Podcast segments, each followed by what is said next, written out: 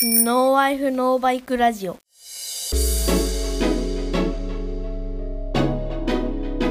ワイフノーバイクラジこの番組は多くのサイクリストと共感ををモットーに理学療法士であり趣味で社会人ロードレーサーをやっている私松さんが北陸石川より熱い自転車トークをするポッドキャストですおじさんですが皆さんの軽蔑を上げれるよう頑張って話しますのでよかったら最後まで聞いてください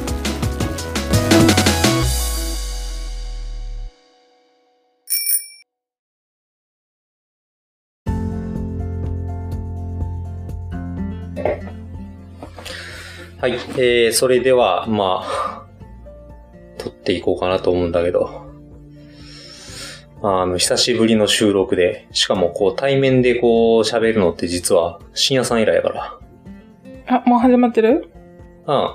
あまあ、もうずっと録音はしてる。 うん。うん。まあ、編集はできるしね。というわけで今日は、えっ、と、8月の8日、うん。土曜日。えー、時間は今、9時ぐらい。9時やね。うん。ということで、まあ、久し々に、ポッドキャストの収録を行っております。うん。まあ、さっきもね、ちょっと話してましたけれども、まあ、あのーまあ、趣味ラジオでやってたんだけれども、ツイッターでね、あのーまあ、仲良くしていただいてます、コンタロウさんと猫天さんって方に、うん。えー、ぜひマッサに届けと、ずっと更新してないじゃないかと。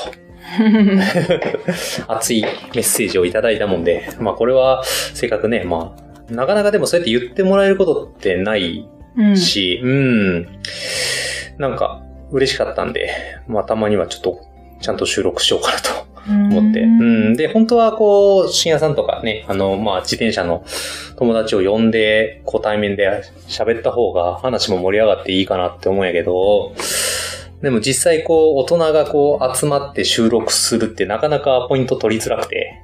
うん。うん。で、今はまあ、たくさんちょっと企画を作ってるんで、また、おいおい、これを機にオファーかけて、まあそうですね。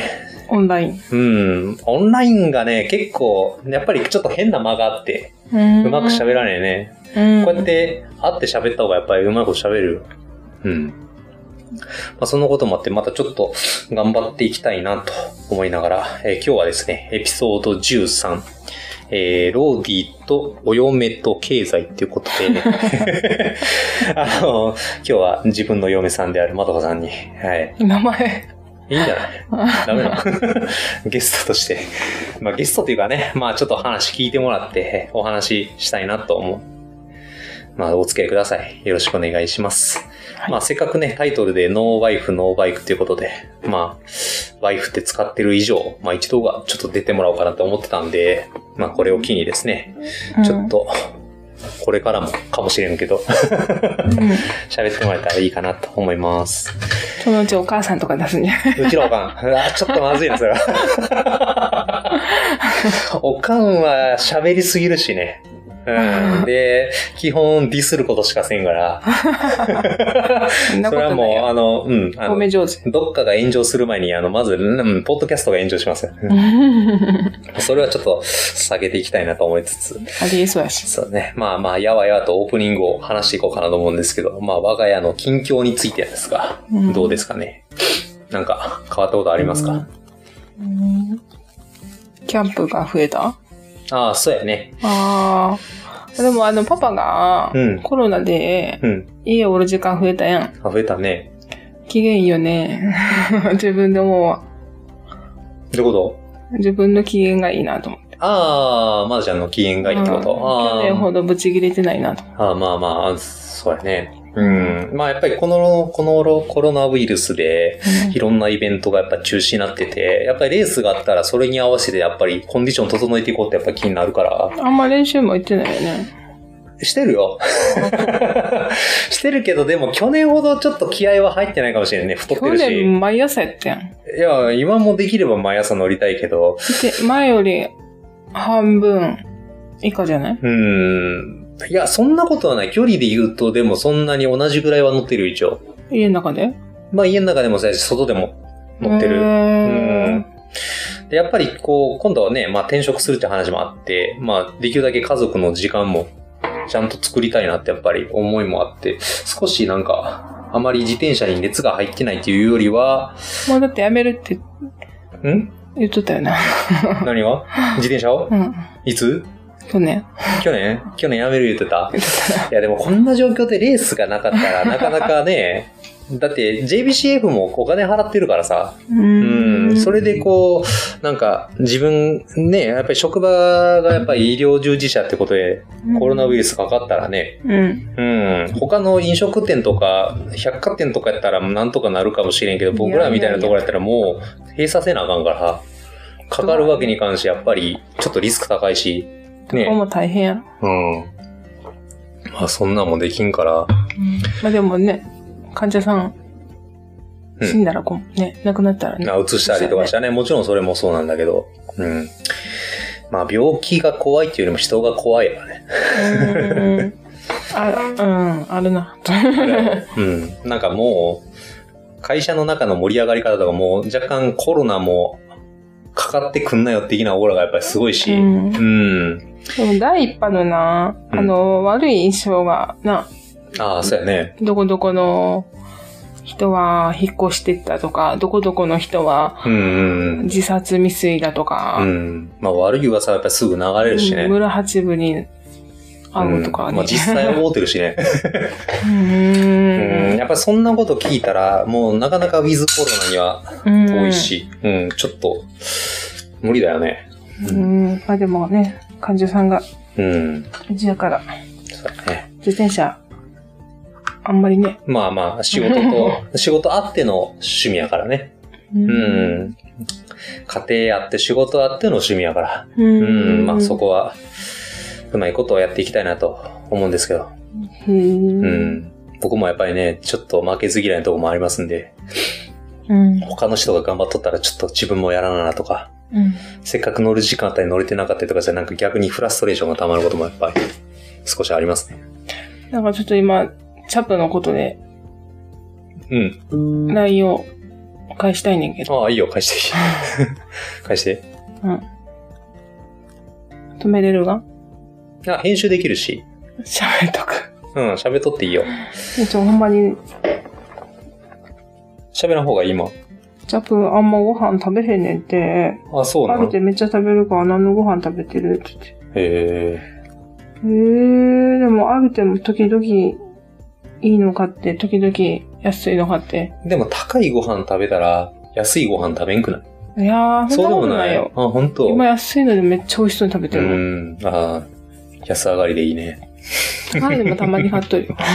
いやー、高いのとか無添加とかなってきたら、やっぱり人間のご飯もそうやけど、キーないもんね。うんう。ん。でもなんか同じのずっとあげたらあかんのかなと思って。あ、でバもラ、それはそうなんじゃう。毎日カレーやったら嫌やん。だからなんか何あげてるって聞かれてもいろいろあげてると思うん。う。でも柔らかいやつあげてるかな。うん。まあ、やっぱりでも量と、あんまりおやつとか、なんか人間が食べるものを与えないこととか、やっぱりそういうのが、重要かな。体調やっぱり暑いし、犬もね、ワンコもやっぱきついんじゃないかな。うん、これで、まあ一応、収録、まあ無事に返信できました。終わったまどか。終わっ終わったあ、違う違う、シャープのたあ、ワンコの餌の話はたぶん終わっあ、ごめん、餌じゃない、ご飯。た。ご飯。ご飯ね。ご飯の話終わりましたか。この中に怒られる。まあ、あの、じゃあ、あの、まあ、うちの家の近況ということで、キャンプ、この間行ってきましたね。うん。で、一応行ったのが、能登島のウィーランドっていうところなんですけれども。あのーまあちょっと、えー、どういうとこかっていうことをちょっと説明すると、まあ石川県には能登島、えー、能登半島がある、親指の形であるんですけれども、まあ親指の内側に、まあいわゆる能登島って言って一周多分ね、13キロぐらいかな。あ、そんだけしかね。うん、そんなに大きくないね。あ、そうね。うん、あの、まあ、島があって、で、前、このラジオでも少しお話ししたけど、こう、水っていう食堂があったりだとか、あとうん有名なのがやっぱり、あの、能登島水族館がね、あるっていう。うん。うん。で、まあ、そこに、えー、まあ、泳げる海岸ではないんだけれども、まあ、いわゆる、えー、岸にこう、キャンプできるところがあって、うんで、しかもこう、ね、あの、いわゆる、えー、七尾湾になるのかなだから、内浦です、あの、いわゆる波があんまり強くないから、すごい綺麗だよね。うんううんうん。ん。すごいよね。そう、まあ天候にも恵まれたってこともあるし、ね、聞いたら野生のイルカ持ったしね。う。うんん。すごかったな。すごいないだって、うん。大阪湾に野生のイルカおったらバズるやろ。けど、あんまり、 実はあの、七尾湾にイルカがいるってあんまりみんな知らんよね。、そううん俺もこっち来てから知ったもん、やっぱありあ、。そうやね。うん。で、まあね、毎回会えるわけじゃないけど、たまに行くと、本当に野生のイルカ見えるしね。うん。うんなんか船に乗ってイルカウォッチングしてみたい。うん。あれもまあお金払って、レジャーであるけれども。でも、あの、すごない。でも、能登島水族館とかだって、いくらだったっけ ?500 円か600円ぐらい払ったら、なんか、イルカ触れるやん。そんなんやったっけうん、確かそんなに高くないよ。まあもちろん、あの、抽選っていうか、早いもん勝ちやったけれども、その横のイルカセンターのところで、直にこう、イルカ触っていっぱい写真撮ってくれたんや職員さん。うん、あれはすごかった。あれ、そんな確か高い、かう、なん安い安い、そんなにせえへん。え、わからない。やつばないかないや、違う違う違う違う違う、あ本当に。うん。へえ。それ多分都会の人知ったらみんな来ると思うよ。うん。いや、感動したよね。うん。だって俺初めて能登島水族館行って、普通にあの、冷蔵庫の中にこうエビ入っとってあ、ーそれエビ投げ、投げて、お魚さんに餌あげてくださいってパーって投げた瞬間にイルカ出てきた んだめっちゃ、めっちゃびっくりしたもん。 えそんなんいいんっつって。そう。あ、病気なれへんうんの。俺大阪やったら1000円ぐらい取れるで。 思いながらやっとったけど。まあ、そんなこんなでキャンプ楽しかったけど。う。うんん。全然話ずれとる。ずれと る。そうやね。キャンプの話に、水じゃあ族なし館に、水族館の話した。 まあ、キャンプもね、やっぱり今コロナウイルス流行ってて、本当に今、あの、キャンプと登山がすごい流行ってるってね。うん、でもキャンプもな、うん水道共有やからなう。ん。いやいや。ああ、いい出たね。うん。なんか水道いっぱいあるからな。うん。こう自分の名札貼りたいぐらい。ここ、水道にうち使いますかえ、ら。マジでうん。あ全然思わへんけど。本当、うん。この本、この前やったのかと思 って。ここはって。本当あまあまあ。やっぱりでも、そういうところでの、その、いわゆるコロナウイルスが配慮したような行動をとってくださいっていうふうに、キャンプ場もやっぱり注意書きはあったし、そうやね。うん、だからアルコール消毒とかも自分たちで持ってきてくださいねとか。うん。で、ね、まずちゃん今話したけれども、こう、キャンプ場に予約を入れる場合に、電話したら、えーどちらの県からおいでになるんですかって最初に聞かれたりね。ああ、うん、まあ、ちょうどこう、あの、いわゆる、行った時が、あの、東京都がすごい増えてる時やったし。え、まあ、でも GoTo やってるのにうさ、ん。県外やって聞いてどうするんやろね。県外行かへんけど、こっちは。まあ、そこで、まあ、実際に県外の人を受け入れてなかったかどうかはわからんのだけど、やっぱりそういうふうに断ってるようなところももしかしたらあるかもしれあ、ないねそう。なんかうね。ん。うーん。まあでもそこでね、あの、まあ話戻すと、まあうちはテントとタープを立てて楽しんでたわけやけれども、うん。テントがちっちゃかったよね。うーん。確かにもう子供もね、小中学校ということで、うん結構、でかなったし、まあそれでもこうやってキャンプついてきてくれるのは、うんうん、嬉しいなと思うんやけども、もうキャンパー、なんて、お隣の年配の人らとかも、いい人らやったな。うん、ある手が、わーって突然なぜか反応して走ってても、うん、なんか喜んどったようね。 すいん。ませんって言いながらも。なんかいわゆるあのパーティーピーポー的な人は少なかったね。まあね。うん。どっちかというと静かにこう、キャンプを過ごしたいっていう人が多かった気がする。うん。実はあそこ消灯10時やしね。あ、そうなん決まってんうんの、決まってる決まってる。まあそんなこともあって、やっぱりテントが狭くなってきたから、ついに、ね、やっとこう、ちょっとインスタ映えするようなワンポールテントを買ったという。うん。うん。楽しみよね。キャプテンスタックのね、まあそんなに高くないね。でも2万、2万8000ぐらいだかな。ね、中で8人寝れる4メー、4.5メーターかける4.5メーターぐらいの大きさがあるから、うん。何畳かって言われたら大体10畳ぐらいうん。ある広さ。まあ、それでも、広いやでも三角になっとるから、実際立てる部分はあんまりないよね。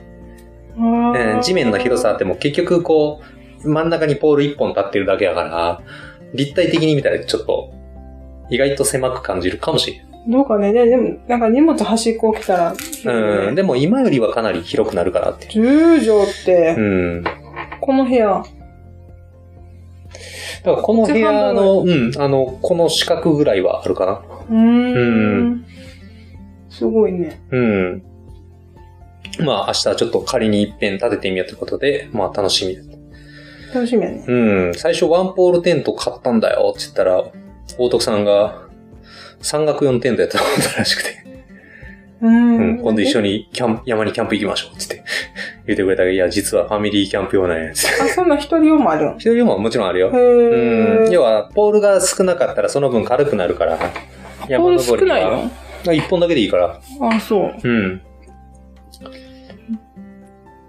まあそんなこともあって、最近ではまあコロナと登山が流行ってるけど、うちではもっぱらキャンプもう今年2回行ったしね。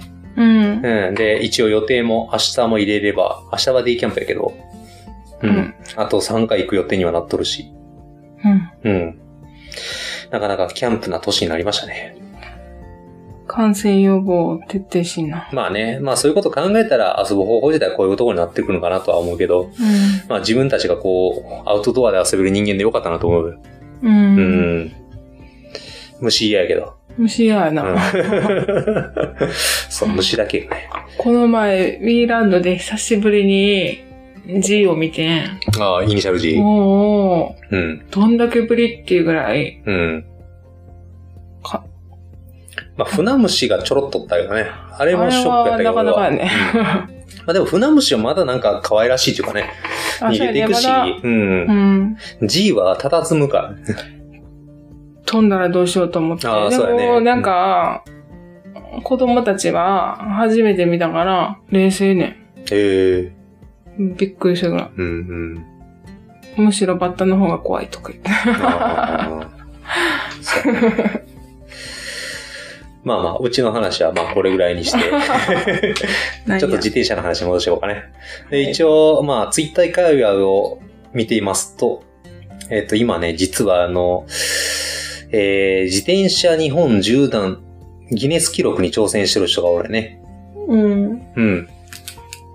誰高岡さんって言って、へーあの、六本木エキスプレスっていう、こう、あの、いわゆる自転車チームがあって、まあ、そこの代表してる人なんやけども、もともとサラリーマンね。ふーん。で、まあ、いわゆる J プロとかでも走ってた、すっごい速い人なんやけど、まあ、その人が、あの、今あるギネス記録を更新するために、うん。えっと、要は、今、あそこです。あの、鹿児島県の、えー、佐田岬から、えー、北海道の宗谷岬に向かって、まあえうん。うん、今自転車漕いでる最中。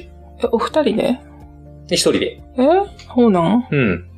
で、一人で走ってて、で、同じチームの人がこう、サポートカー出して、うん。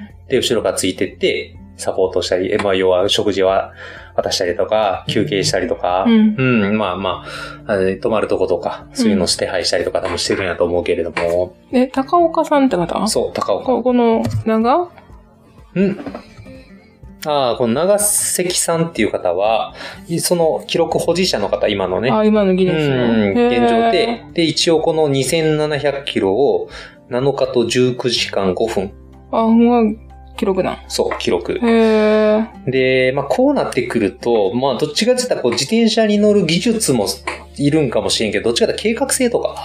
うん。だって睡眠時間2時間って書いてるそうねんて。寝てへんやん。まあ、そんなに多分、あの、 すごいなそう、あの、要は、あの、自転車自体が速く走れる人ではないんだけれども、まあ、へー体力と気合やね、こんなん。なんか最後の方転んだって言ってたしね。へー全く寝ずに500キロぐらい走ったからって言って。すごい記録を抜こうと。うん、してるわけやけれども、この高岡さんって方は元プロやし、うーんうん、今も E1 で走って、上位で争っとるぐらいの人やから、非常に自転車に関しては乗るのも上手やし、もちろん体力もすごくある方で、まあ多分記録は達す、まあサポートも手厚いし、うんね、できるんじゃないかなと思うけど、こんなすごい人を話題にして、なんか、うん。いい。いいんじゃないまあでも今、ツイッター界隈はもう高岡さんの話ばっかりだし。あ、そうなん。で、ちょうどね、今日、8月8日やけれども、うん。あの、石川県通ってたよあ、そうなん。どこ、うんあの、8号線通ってって、あへの、ー栗から抜けていったらしいよ。見たかったね。そうやね。だから友達とか見に行ってたよ。あ、そううなん。ん。ななんか、お揚げしに行っとったんいや、頑張れっつって。あ、そうなんや、うんなんか食料とか足りてるんかね。いや、それはもうバッチリだもんよ。ねえ。もともと、ね、あの、うん。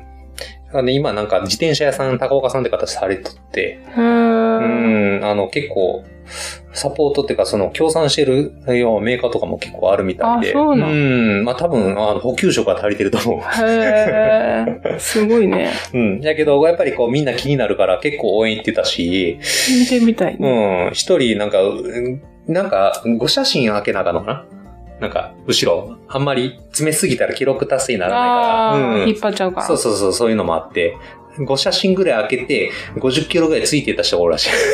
あ、そう。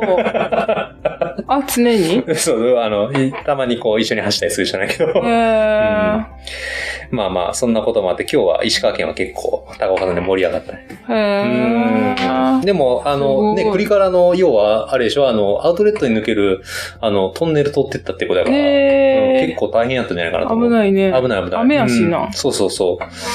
やっぱりね、こっちの道路はやっぱり関西とか関東とかと比べてちょっと荒いっちゅうかね。結構、うんアスファルト荒れてるとこも多いし、あ、そうやね。うん、荒れてるプラス、こう、やっぱりタイヤのゴムなんか入ってくると滑りやすくなるしね。県境やもんねう。ん。でももう日本中走ってんやったらどこも県境や。まあまあ、そうやけど、う。うんん、まあまあ、無事に達成してほしいかなと思う。熊さんに会ったりせえへんのかね。大きい道路走ってるから熊に会うことはないよ。あ、そうなん。うんずっと国道そうそう、国道上が行ってたよ。あうーん。まあね、まー、ちゃんは僕知っとると思うけど、俺、上村直美好きやし。うん。うん。要はこう、なんかこう、なんていうの、縦の冒険だけじゃなしに、うん横の冒険っていうかね。うん。うん。要は、あの、登山、登山でいう、こう、山の登るだけではなしに、上村直美ってこう、日本縦断とかもして歩いて、へうーん、と、か、北極を犬ぞりでこう、ぴ行ったりえ、あのおじいさん。おじいさあんいや、もう死んでるよ。どなた冒のこ険家や。とあ、そうなの。うん、そうそうそうそうそう。一時小説すごい俺読んだってんけど。なんかああるよね。うん。そうそうそうそう。もうなんかこういう話聞いたらすげえ燃える。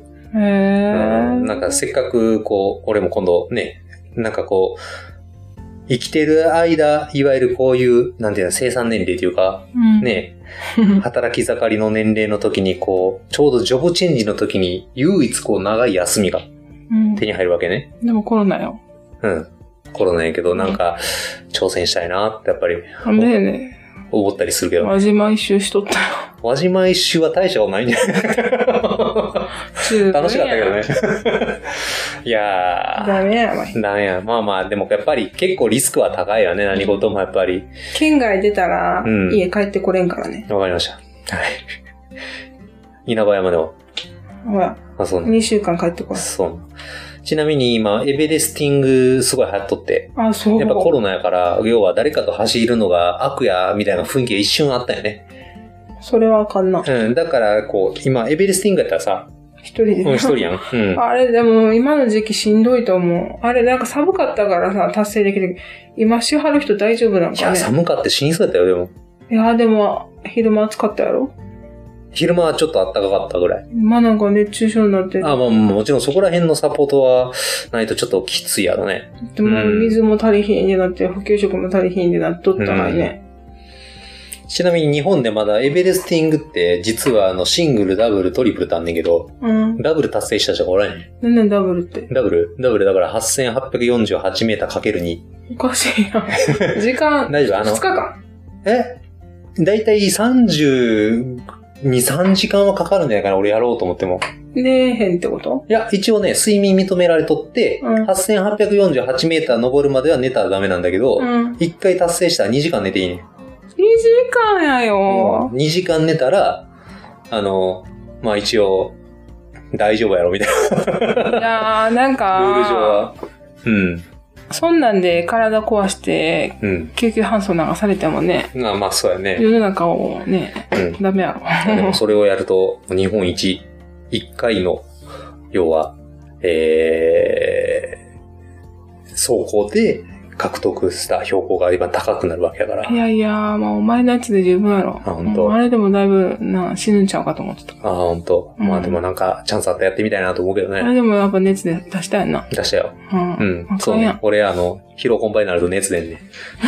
そう 知ってると思うけど。はい。というわけで、まあ、オープニングは、えーここまでで。そうだ。はい、そう。結構長かったね。 まあ、続き、えー、本編の方に入っていきたいと思います。じゃあ、とりあえず一旦休憩ということで。はい。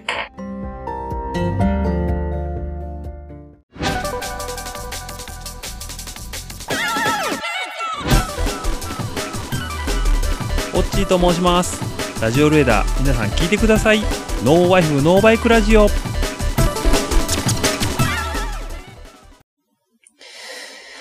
じゃあ、続き、いきますか。わかんない。うん。関西弁が。え、別に関西弁でもいいんじゃないのダメなの言葉が悪いな。いえいやいやいやいやつ。も通りやけど。それ、あれ、関西の人かなり、かなりディスってる。うんね。で、まあ今日の本題なんですけども、まあ自転車と経済についてっていうことで、お話をちょっと、まあ嫁さん交えてしていこうかなと思うんですけれども。やっぱり自転車って高い趣味なんかね。あー去年まではすごく高かったよね。どんだけ。何が高かったええ何が高いんでも去年ホイール買ったしね。知らん。え知らんでいいよ、別 に。どれいやいや、これこれこれこれ。あうあ、ん、覚えてる、届いたねうん。ソファーに乗せられちょったやつやろ。そうそうそうそうそう。高いから何ね。が、でもほらなんかさ、ただローラー回しとだけでも、うん。タイヤすり減ったり、うん。なんかチェーンがどうのこうのとかさ、うん。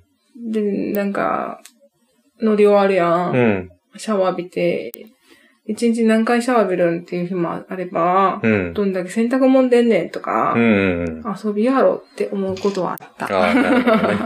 まあでもそれはそんなにお金がかかってるわけでもないような気がいするやけど。いやいや、やっぱな、うん。よそんちに比べたら水道料金高いよ。ああ、そこはやっぱり主婦の目線やね。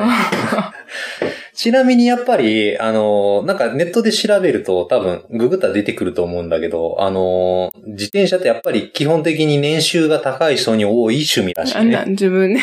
いや、俺は正直、正直高ないやろ。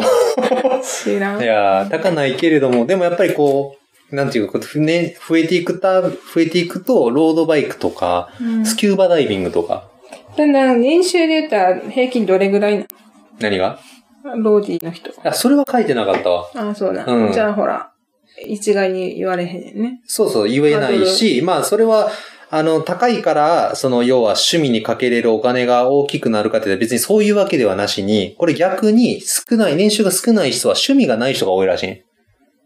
うーん。うん、趣味自体がない。それは持てないんではなしに、もしかしたら、あなんかその、も、も持つ興味あるものが少ない人がたまたま年収が多い可能性もあるし、もしかしたらたくさんの趣味に熱心に励んでいる人が年収が高い傾向があるんかもしれんし。まあでも趣味にお金かけたいんやったら仕事頑張るかもしれんね。あまあまあ、そういうことやね。まあ、いわゆ穏やかる、に生活したい人もおるやろうし。そうやね。まあだからこう、生活を豊かにするための趣味やから、う。うん。まあ、そうやうね。んでまあもなんか、まあ仕事のストレスの発散できてんねやろな、とは思うけど。そうやね。まあそれで医療費がかかるってことを考えたらね、うん。まあ、ダイエットにもいいし。うん。まあ仕事のモチベーション上がるやったらいいんじゃないあ、それは上がるよね。うん。うん。し、やっぱり仕事で嫌なことあってローラー乗ったらスッキリするもん。あ、でもそれ、なんかわかる。なんか、走るようになったら、うん。あ、なんかスッキリしとった。うん、なんか、今やめたけど。う うん、あ。まあやめるんだけど。 まあどうでもいいことはもう結構流せるようになったよね。う。うんん。あ、しょうもねえな、つって。う。うんん流せるからよかったな、と。うん。まあまあ今日は、そのロードバイクとお金に関することなんやけど、まあ最近っていうか、昨日ね、我が家に届いとったと思うんだけど、これが、一番最近買った、なあ、来とったな、あの、アイテムでして。なんかスカスカやで大丈夫うん。大丈夫。これ、ヘルメットね。うん。で、今回は、まあカスクの、えー、バリグロっていう、軽用のタイプのヘルメットなんだけど、渡して。うん。で、これ今、もう一個兜もあるけど、両方持ってみたら、重さの違いが若干わかるんじゃないかなと。どうあんまり変わらん縦に振るとわかるから、これって。若干じゃないあ、若でもまあ、こうやって振ってみたらう、ん。わかる。そうそうそうそう。で、やっぱりこっちのカスクのやつは軽量に作られとって、一応この S サイズは 180g しかない。でもこんだけ開いとったら風の抵抗あるやろ。まあ、風の抵抗はあるイコール、えっと、まあ、いわゆる通気性がいい。あうあ。ん。で、それだけこの兜のこのエアロヘルメットが、あエアロアルバンなんやけど、まあやっぱりよくできとんよね。うん。うん、これ。もそこそこ軽いん。で、この間初めてつけて走ったけど、これもともと3万円ぐらいですよね。高と、ヘルメット3万円。っ。もったいない。もったいな い。でもこれあの、テントと一緒やよ。うんテントより高いで。ああ、そう やね。うん、テントで高いんやけど、これを1万、S サイズだけ14,800円やって。入る頭。で、入ってん。へえ。うん。だからすごい良かったし、これ何が、これ使ってみて初めて分かったけど、まあ確かにこの空気抵抗が大きくなる可能性はあるんだけどね、こうやってつけてみると、これとえ違そう。れ入っとうことになっとる頭大丈夫。どうなんだ要は、ここにベンチレーションついとるでしょあの、一番前に、こうやって穴が開いとるやん。うん。この穴があって、で、通気性がすごいいいことで、うん。エアロ R1 被ってた時は、あの、この時期すごいあの湿気も多いうんからすぐサングラスが曇りよってんね。あだけど、これしたら全く曇らなかったよ。あ。え、でも頭結構出てんだよ、おでこ。大丈夫なので、これちゃんと軽量にしてるから、これこめかみのとこだけちゃんとこはい、大丈夫なう、の保護して。る。えうん。こんなもんね。ー危ないで。いや、大丈夫やろ。へー一応安全なヘルメットやこれし。こっち被ってみて。えこっち被ってみんのうん。うん。ここラジオ編集大変やね。え話ばっかりしてるまあまあ、まあまあ、盛り上がればあいいらほら、全然ちゃうね。大丈夫。これは深いやろ。深い。うん。で、やっぱりね、フィット感が、カスクってこうイタリアのメーカーなんだけど、やっぱり、これはカブとね、カブうとん日本のメーカーね、うん。やっぱり日本人の頭にすごく合うんよね。そうやね。うん。合っとる。合っとる。うん。まあ、カスクも割と日本人に合う方なんやけども、やっぱり若干、頭の形が。今、何、髪の毛伸びとうかいや、これ多分ね、もともとそんなに深いタイプじゃない。なええー、心配やな。そう。あれ、本当になんか、なんやろ。お 寿司みたいな。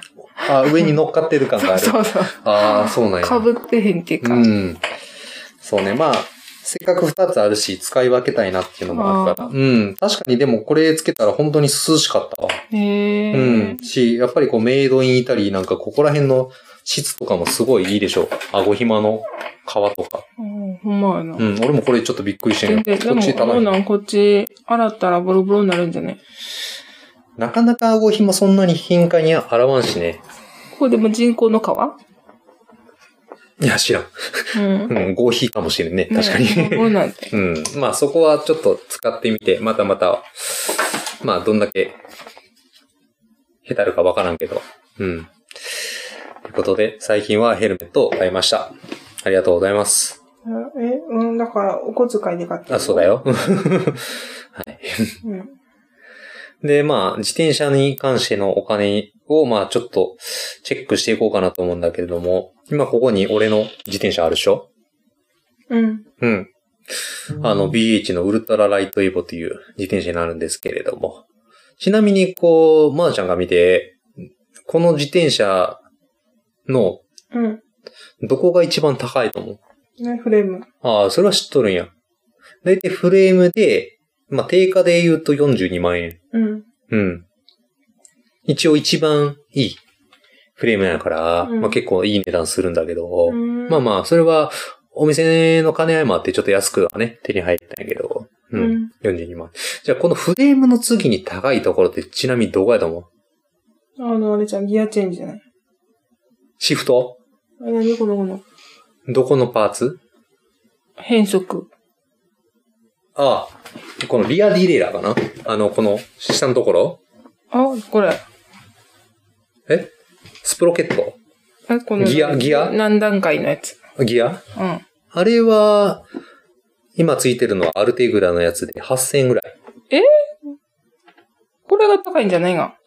8000円ぐらい。いや、それが高くない。まあ、それを含めて、そのギアと、そこの変速ギアでしょうん。で、えっ、と、えークラ、クランクやね。うん。クランク、あの、ペダルついとるとこと、あそこの変速機、レバーのところうん。と、あの、ブレーキを合わせてコンポ、コンポーネントって言うんだけど、まうあ、んそれがまあ、全部合わさったら高いんだけど、なんぼの。いや、俺買った時はアルテグラやから、だいたいコンポセットで、10、定価で言ったら12、3万ぐらいなのかな高ー。うん。12、3万ぐらいになるんだけども、実はそこら辺とかは8000ぐらいね。うーん。でももう、普通に買ったら60万超えるのにね。そう。ちっちゃい中古車買えるね。そうやね。うーん。で、ちなみ に、まあ、パーツもどんどん変えていって、この中で、要はフレームの次に高いところを説明すると、まだあるどこやと思うあ、タイヤうん、タイヤじゃない。あ、このこの。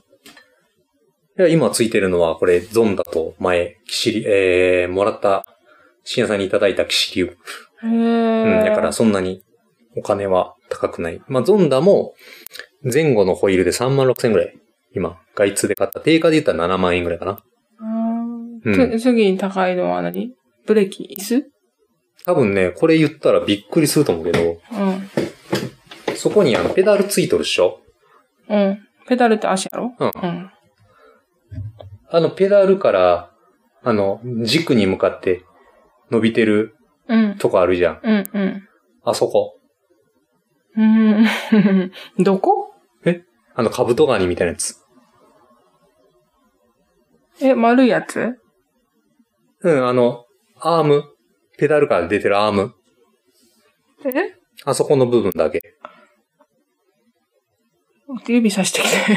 え、え、どこまでのこと言ってんのここからここ。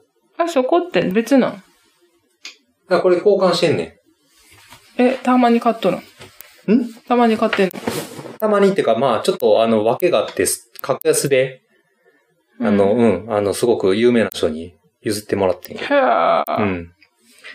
あそこれが、高いのあそこの右左両方あるでしょあの、ギアの刃は別だよ。別売りだよ。うん。うん。ちなみに、あの、ギアの刃はデュラエースだから、うん。あの、1万8000ぐらいするんだけど。あ、そう。うんこれもほら、本当に高いの買っとる人からしたら、何これ安って思ってない。大丈夫だから、これ今は大丈夫。あ、ほ んと。うん。昔、それ心配しとったよね。安いの乗っとったからな。ちなみにあれ、今ついてるの は、あのデュラエースのパワーメーター付きのクランクやからう、ん。だいたいね、あのー左右合わせて14万円ぐらい。へー。高っ。衝撃じゃないあそこだけだよあ。そこだけ。嘘やん。高い自転車乗乗れるようになって んね。そうそう、まあまあ、それもご縁があっへて、ーあの、中古のものを安く譲ってもらったんだけどうど、なったどうなったうん。まあ、それを頑張ってお金作って、あの、今度俺言うあ俺はもう会うたびに、の。いやいや誰石川県の人。あそれはね、あの、あのーまあ、結構安く譲ってもらったから、 絶対言わんといてくださいってすいません。言われたし、うん。うん。まあ、そんなもんで、まあ、高い。豊かやん。 んああ、まあ、なかった ことにします。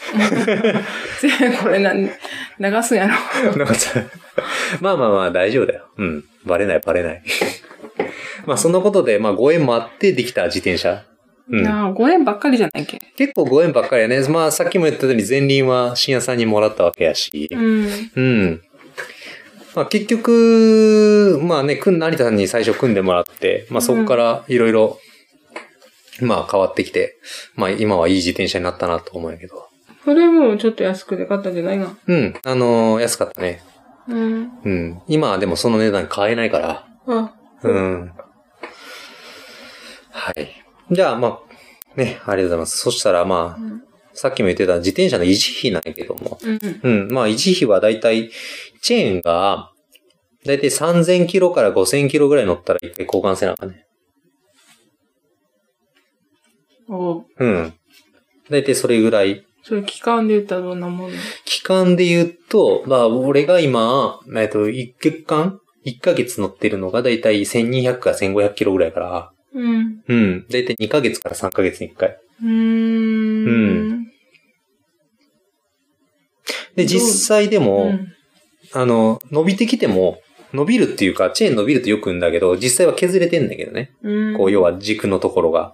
噛み合わんくなるな。うん。あの、噛み合わなくなるんだけれども、それでも乗れるんだけど、そういった伸びた状態で乗ってると、その歯があるでしょうん。その歯が逆に伸びた状態で削れていってしまうから、おー新品に変えて、俺この前すごいギアが滑ったよね。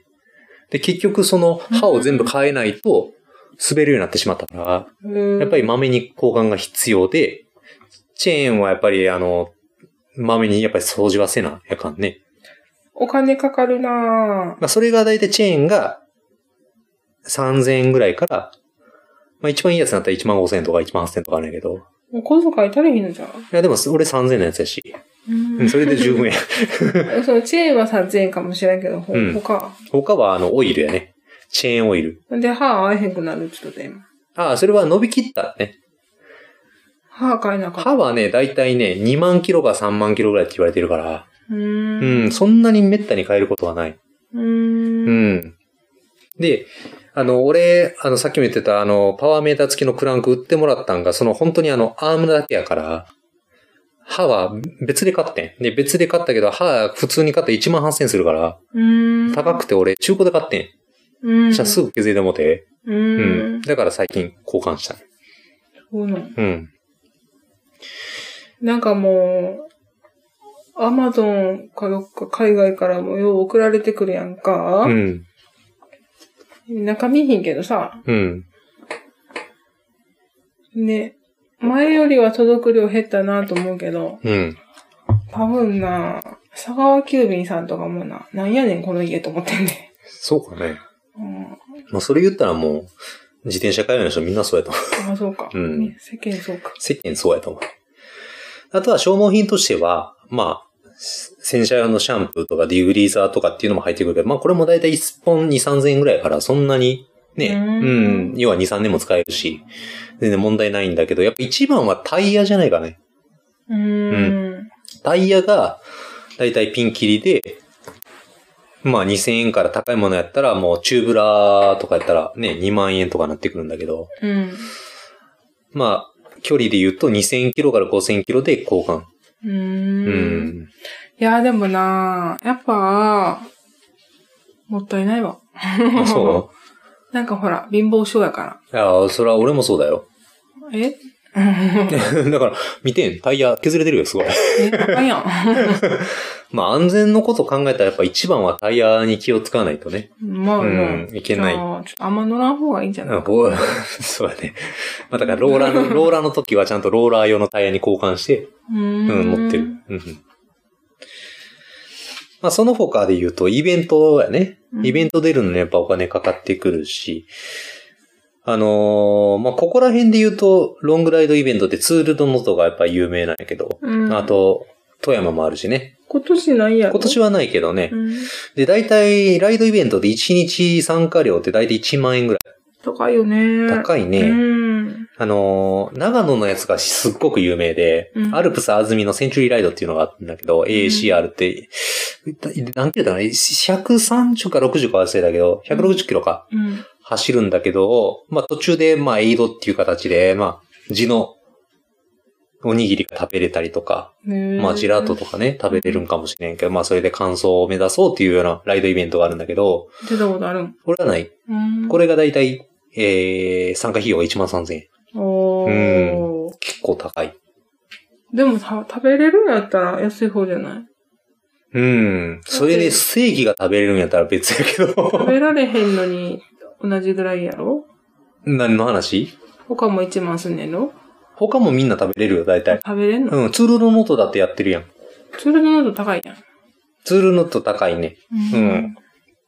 けど、ツールドノットは結構、あのね、ぜいいひよあねの、聞いていただいた方にはあの、出てほしいなと思うんだけど、二日目がすごい良くて、うん。二日目がこう、いわゆる能登半島の奥の方を回るうんコースになるんだけど、昼食がステーキね、ステーキ丼ね。うん、そう、いいな。バナナとステーキ丼とお味噌汁があったんだけど、これがね、めっちゃうまい。あ、そう。うん、あれは、そう、美味しいね。う。うんん、あ、しかも、温温玉ものって。えうー、ん、ステーキにそう、あの、日本海クラブっていうレストランがうん提供してくれてるらしいんやけど、ステーキに乗ってんのへステーキ乗ってるえ。で、みんな目の前で焼いてくれんねん。一枚ずつ。すごいな。すごいやろうん。めっちゃ人数いてはんだから後ろに並んでるよ、ずっと。あ、そう。お盆持って、 なら並んでんねんけど、あの、目の前で焼いてくれたステーキを、要はご飯の上に乗せてくれて、それを食べる。うへえ。ん。あれ、絶対、ね、もちろん3日間続けて出るのが楽しくていいと思うけど、やっぱり2日目が一番俺は好きかね。うまあ、ん。高い高い豊かんな。そうやね。うんう。ん。まあ一応、なりさんが、よう頑張ってる、ううんん、イベントやしね。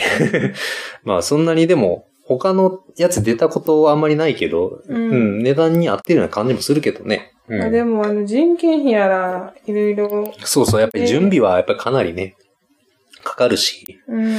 うんうん。やっぱり結構たくさんの人数も参加するわけやから、ううんん、大変やと思ううん。うんで、まあ、イベントはそんなもんで、レースはね、意外と安い、まだ。うんう。ん。あのー、宝達さんが一番面白いね。大立さんも参加費は、ごそうやね、5000円ぐらい。あれは昼くらいだからね。見とる方は、あうんれが一番面白い。まあね、結構、いわゆる地元の大会で、うん。すごい盛り上がってるから、うんうんあれは確かに楽しいと思う。うん。うん。し、こう、やっぱりね、上りやから、みんな出し切った感、すごいしね。ううん。ーん。もうなん、なんかね、成績ダメやっても自分のせいやってすごい思えるし。う。うんん。けど平坦レースやったらさ、なんかあの時のタイミングでかけれんかったからとかさ、なんかそういう後悔残るけど、やっぱり結構みんな気持ちよく終わってるよね。う。うんん。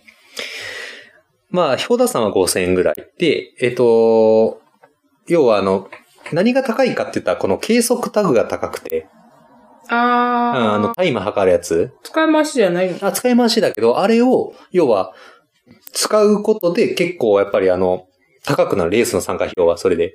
うーえん。使わずにレースをやってるような団体が、まあ名古屋の方とかで結構あるんだけど、うんまあそこやったら1レースあたり2000か3000に。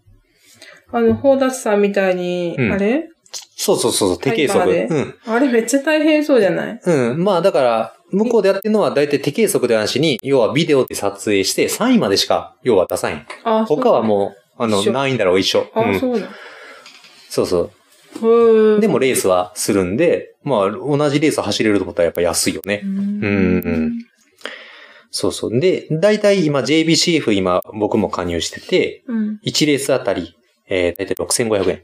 うーうんん。どうなんで、そのレースも昔と違って、要は昔はだいたい E3 とか E- E1、E1、E2 とかあんまり距離が長くなかった。うん30キロぐらいだって。やけど、やっぱりそのまま、それじゃやっぱりロードレースとして、ね、ちょっと魅力も半減してしまうから、できるだけ距離を長くしようっていう形で去年ぐらいが変わってきてて、うん。すごい距離が長くなってて、それで6500円って考えたら、うんまあそんなに、あの、高いもんでもないかなとは思う。けど、登録費用がちょっとかかるからね。ううん。ん。 こんな話、聞く人面 白い。知らん。あの、うん、垂れ、 大丈夫垂れ、垂れ流し垂れ流 し。うん。でもあの、一緒に舞島行ったことあるじゃん。うん。舞島でタイムトライアルあるでしょうん。あの、駐車場右行ったり左行ったりする。うん。で、ね、タイム計測あるけど、あれが一番コスパが悪くて、え、前島ってあの大阪大の阪の。ああ。あれが、コースが2キロね。うん。 2キロ1回走ったらおしまいね。あ、そうなん。うあん。よーい、どんで誰が一番早くそこがゴールできるかやから。そうう。ん。え、そんなんやった1日目そうじゃん。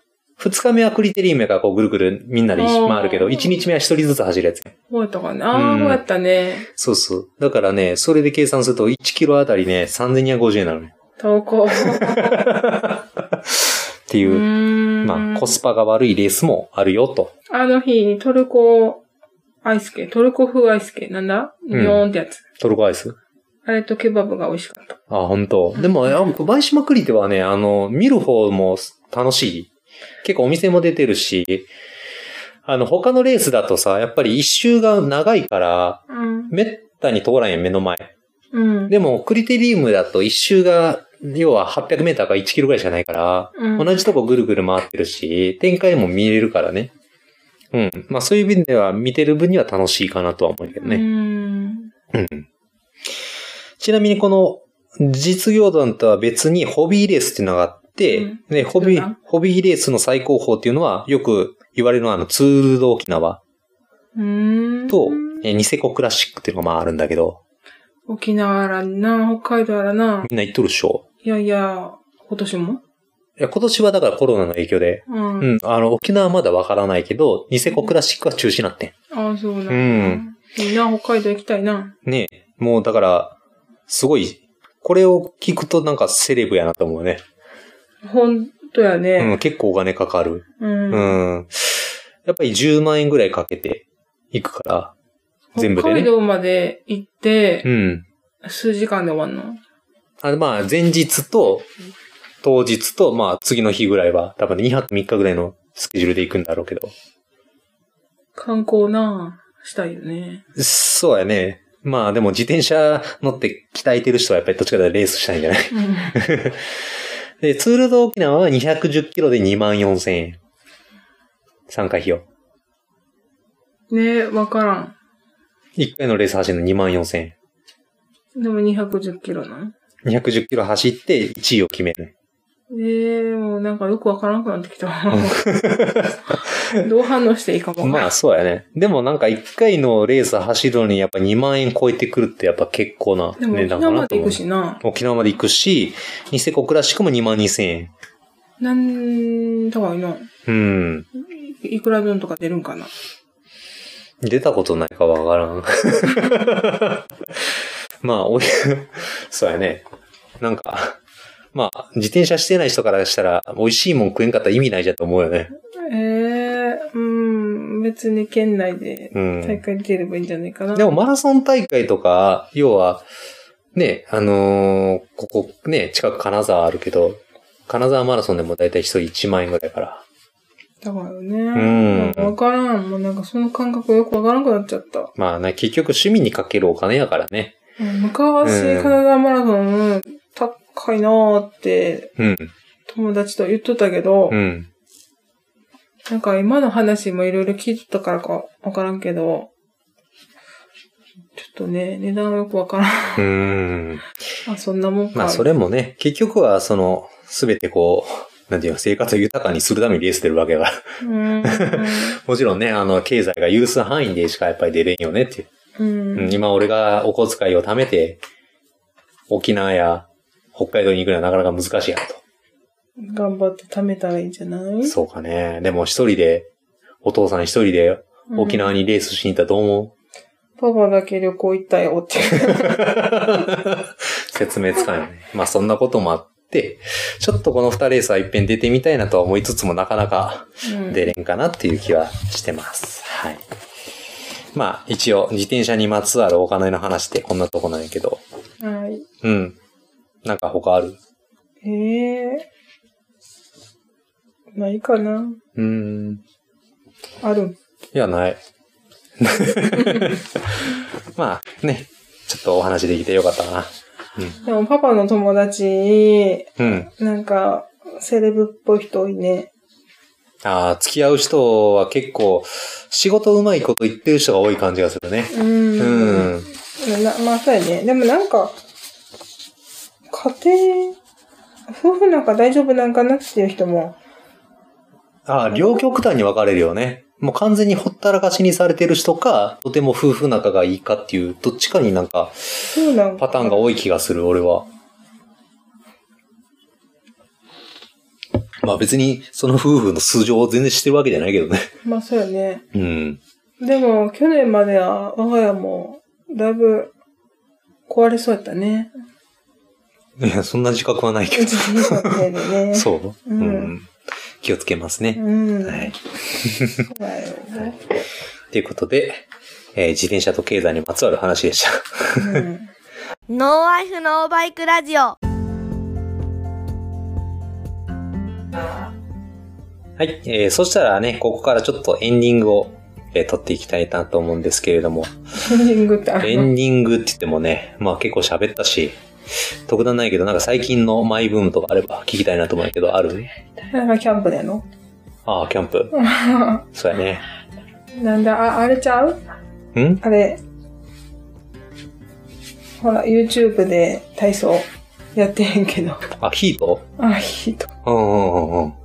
すごいな、あの人プロはね、みたいな。ああ、そういうそうやね。なんていう人やったっけだから。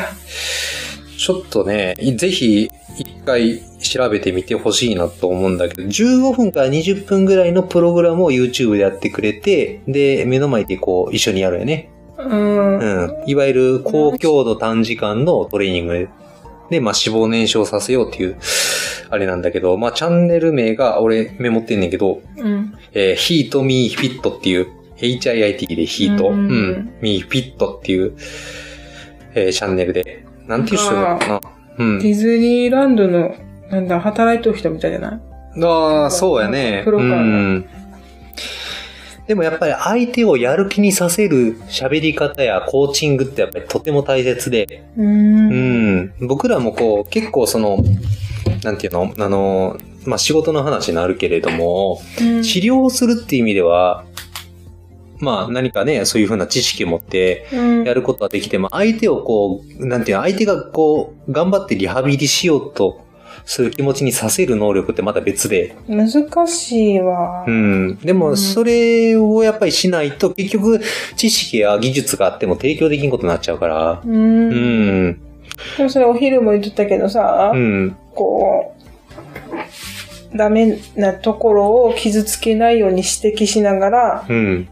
やる気を出すっていうか、そうなんで、これをしないといけないっていう根拠をうん。伝えるのにも、なんか、ちょっと傷つけてしまうこともあるがいね。そうね。まあ、できるだけ傷つけないようにするってことはでも大切だと思うよ。うん。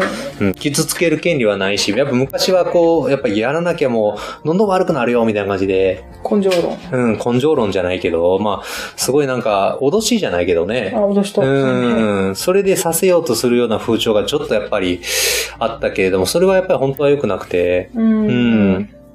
で、まあね、お昼も話したけど、ああいうふうな言葉の暴力であるだとか、脅しだとかっていうのは結構ね、あの、知らない間に脳みそを傷つけてる可可能性も、まあ、最近はあるんじゃないかというような科学的な知見もあるし、うん。やっぱりそういう方法を用いずに、いかにこう、やる気になってもらえるかっていうかね。うん。ううん。ん。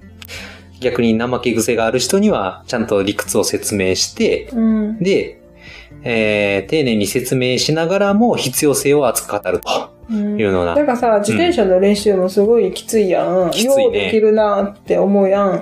うん。モチベーションは何だろうね。そこをなんか伝えたらいいんじゃないそう。だから、こう、コーチがついてほしいって人が多くて、自分だとやっぱり甘えがあったりだと か、知識に限界があったりだとか、自分で自分を評価するから正当な評価が得られなかったりするんだよね。うん。あ今日は疲れてるとか、今日は調子がいいとか。でもそういうのを、やっぱコーチの人がついてると、要は、客観的に見てくれるから、うん。その人に合わせたプログラムを提供してくれるし、ううんん。。なんだったらもうね、最近で言うとこのメンタル面ってすごい大切だから、うん。メンタルに対してもコーチがついたりだとか、うん。うん、するような人も、もちろんそういうのはもう、プロの人うん。になるけどね、うん、あったりするし、まあでもあの、走るようになってから、うんあ今日調子悪いから全然走れんとか、うん、全然わからんかったけど、うん何を言ってんやろって思ってたけど、うん僕らのことを、うん。あわかるようになった。あ、本当うん。だからなんかその自分の調子って大事やね。まあ、それがね、うモん。チベーション。そう,、まあ、そうやって、あの、夫婦のコミュニケーションスキルが上がってもらえるああ、そう。の、うん、いいなと思うけどね。うん。どうかね。そうやね。うんはい。まあ告知ってことで、特に告知はない。ね。それでもなんか皆さんのモチベーションどうやって上げてるか知りたいね。ああ、そうなだんね。でそんな何時間も走れんねやろとか。うん。なんだドーパミン系どハイにしとる。なんか脳内麻薬的な。アドレナリンうん。神経内科の先生がうん。言っとったけど、うん。山登りの人は、うん。あの、クライミングハイうん。になって、こう、気持ちよくなるからう、ん。また登りたいとかうん。う、ん。もっと登りたいとかう、ん。あれはドーパミンが出とるからだよ、みたいなああ、なるほどね。ことを言っとっうん。うんて、。うん。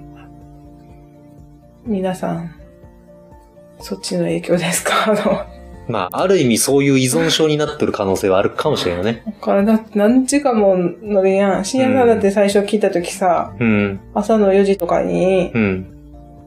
すごい乗っとったとか、うん。朝の 3, 3時とかに起きて、夜中起きて4時間乗ったとか、うん言ってなかったまあ、大体そういうことも俺らもあるよ。ありえへんなぁと思って、うん市内側からしたら。まあね、まあ、割とでも、あの、全身運動で体に負担自体はどっちかってあんまりないから、長い時間運動するにはもってこいやしね。ううんん、続きやすいとは思うよ。いや、夜中に起きんねんで、眠たいのに。そうね、まあそれぐらい楽しいし、で、ね、仕事がなければ、ひね、朝ゆっくり寝て、あ起きてトレーニングはほらみんなしたやろうけど、 みんなやっぱ家庭もあるし、その中でこう趣味を楽しもうと思ったら、やっぱり一番は、やっぱり朝の時間っていうのが一番自由に使えるわけだから、いや、すごいなぁと思まあそれぐらい好きなんだよね。う。うんうん、し、好きになる何かがあるかもしれんね。さっきの言ったそのドーパミンかもしれんし。いや、いや、でもまあまあ、し、な、深夜さんまで行ったらほら、1位とかやから、楽しいやろね。あ、リザルトがうん。ああ、まあそうやね。表彰されるからうな。ん。まあもちろん結果がついてくるとなお楽しくなるとは思うね。うんうん。こんな話流さん方がいいで。そうやね。まあうんここら辺はまあうまいことカットして話そいうや、かな。すごいなぁと思はう、ほんまに。まあ今日はこれで、えーお話終わろうかなと思うんですけど、また随時、ポッドキャスト収録していきたいな。うん。で、まあ、つね、あの、まあ、今回は、お嫁ちゃんに出てもらったけど、でも大会出えへんから話題ないやろ。そうね、でも結構企画がいろいろ考えとって、うん。今最近一番やりたいなと思ったのは、あの、じ今度からやっぱ俺も自鉄、自転車通勤になる可能性があるから、うん自転車通勤に関するお話とか、あと、まあ、男さんとかでもそうやけど、あの、自転車以外の趣味持ってる人も結構いるんだよね。あ、そうなんや。うんそんな普通に名前出していいんんまあまあ、大 丈夫。まあ、だからそういうのもあって、あの、結構登山とか行っても、そのサイクルジャーニーで登ってる人とかも多いから、あ、そうなんうや。ん、なんかそういうふうな、他の趣味についての話とか、あと、まあ、落車についてとかね。えーまあ、その他、もろもろちょっと企画を考えてうんやっていこうかなと、うん、思ってます。はい。はい。というわけで、今日は、えーゲストに、お嫁のまどちゃんをお迎えして、お話しさせていただきました。はい。はい。すいませんね。了解。じゃあ、ありがとうございました。はい、ありがとうございます。